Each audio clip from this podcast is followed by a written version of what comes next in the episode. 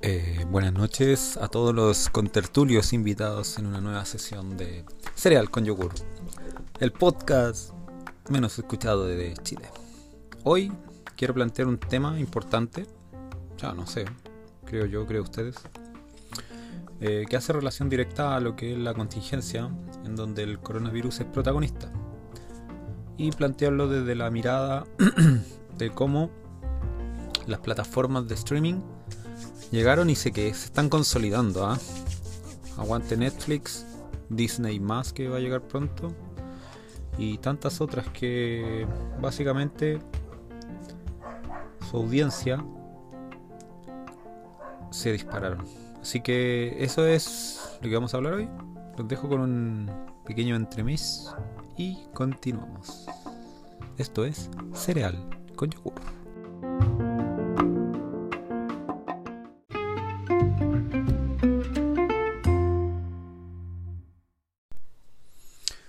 Bueno muchachos, aquí estamos una vez más con cereal con yogur. Como les adelantaba, eh, lo que es el tema del streaming y el coronavirus, donde este tipo de plataforma llegó para quedarse. Bueno, podemos concluir que uno de los efectos que está teniendo esta pandemia el, y la reclusión en nuestras casas, en nuestros hogares, y vamos completamente en aumento, o sea, a nivel global, las cifras lo, dicen, yo no tengo una cifra exacta, pero calculo yo que el... No, mucha gente no puede tirar una cifra, no puedo ser tan irresponsable pero sí hay mucha gente que está encerrado y se siguen sumando. O sea, acá en Chile por lo menos, según lo que informan las noticias, eh, siguen y siguen en, aumento las empresas que están cerrando, por, básicamente porque no se puede haber transacción, contacto físico con ninguna otra persona.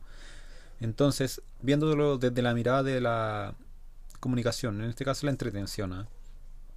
eh, puedo mm, sintetizar en que se están cumpliendo hitos históricos de espectadores que están sentados frente a pantallas con porcentajes muy elevados de ciudadanos. Perdón. Los días se están marcando un máximo de audiencias y las cadenas están viendo cómo se duplican los minutos de consumo.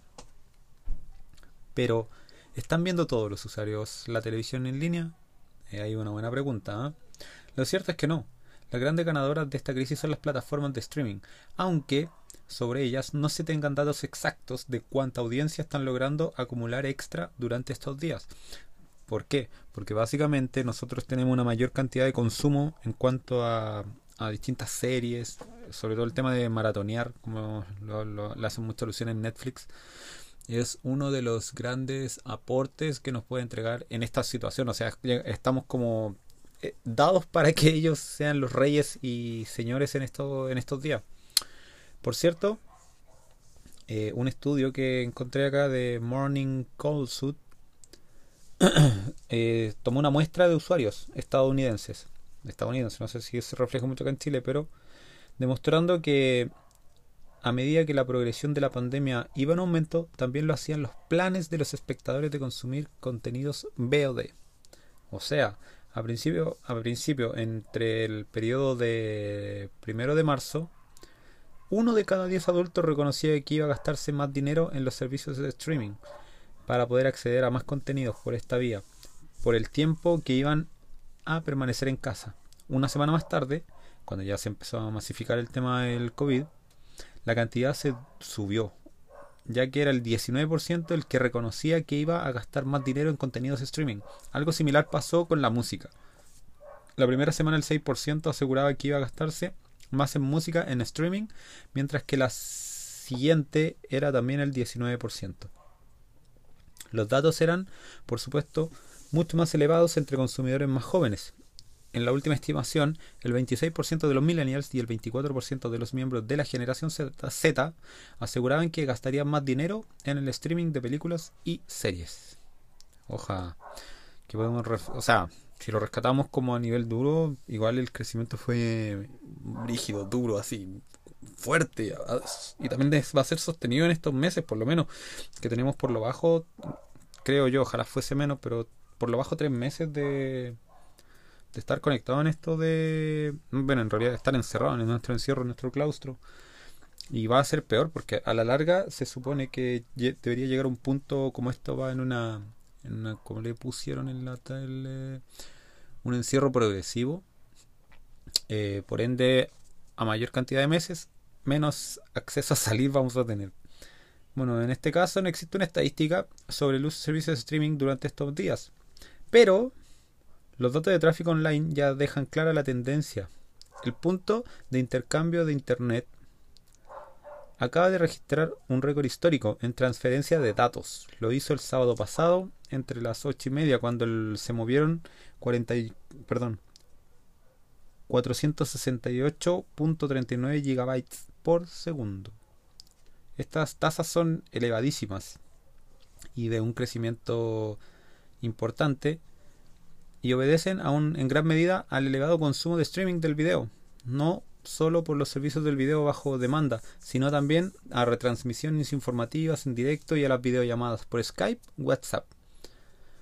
Entonces hay un, aquí un nicho donde creativamente podríamos construir, independiente que entiendo, desde mi visión, entiendo que la contingencia del COVID, esto que nos invita a que tenemos que ser más responsables respecto al, a lo que informamos, también nos permite eh, trabajar un poquitito con el contenido snack para poder ir mejorando nuestra línea de comunicación y, no, y dejar de únicamente eh, entregar un producto muchas veces vacío.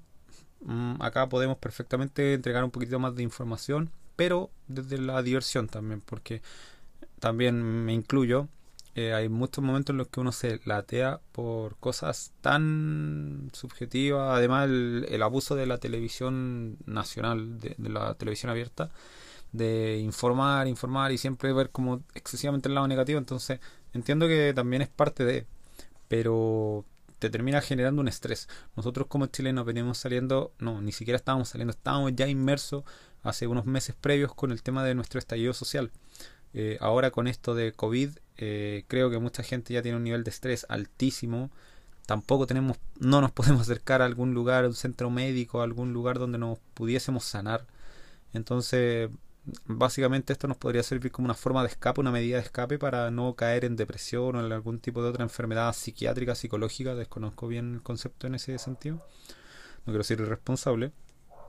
Eh, pero eso, o sea, podemos ojalá las marcas se atrevan porque muchas marcas están suspendiendo todo tipo de contenido que también es válido porque finalmente la economía quizás va a sufrir un, freno cuático quizás de unos cuantos meses en donde probablemente van a despedir una cantidad importante de gente de distintas áreas por lo menos donde yo trabajo pasó así y, es, es, es complejo es difícil pero también hay que tener un poquito de de ser un poquitito más resiliente e intentar poner, volver a ponerse en pie, independiente de todo esto, todos creo, creo que, creo yo, podremos tener esa capacidad maravillosa.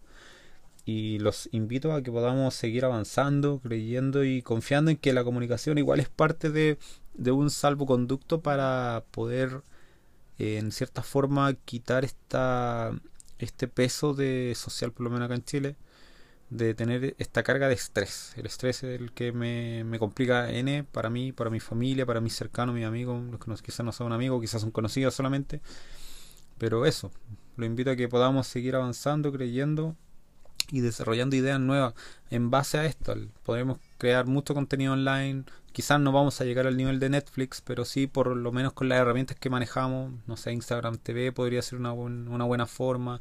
Los directos de esta misma red o los directos de todas las todas las redes finalmente porque todos están involucrando el tema de hazlo directo. Además consideremos que tenemos que hacerlo con mucho eh, muy austeramente y bajo un presupuesto low cost que, que también nos pilló así de golpe. O sea todos los que tenemos canales de comunicación eh, quizás no tenemos las salas preparadas, condicionadas, pero igual se puede hacer algo dentro de y quizás con el tiempo esto nos sirva de un aprendizaje tan maravilloso para comprender y entender la importancia de tener lugares habilitados para generar contenido in-house y no necesariamente estar como comprando en otro lugar, atrayendo de afuera.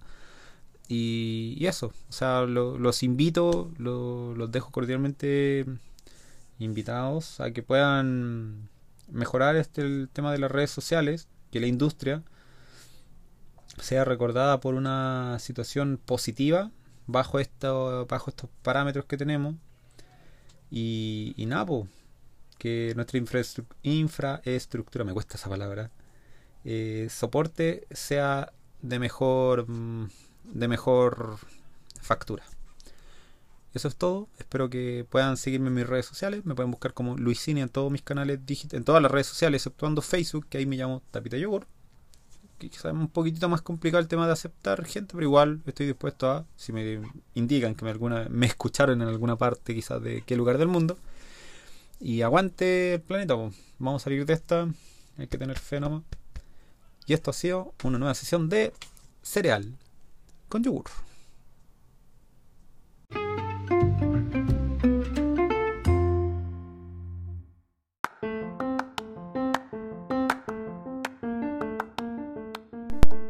Y antes de despedirme, eh, ustedes saben que siempre me gusta dejar una canción.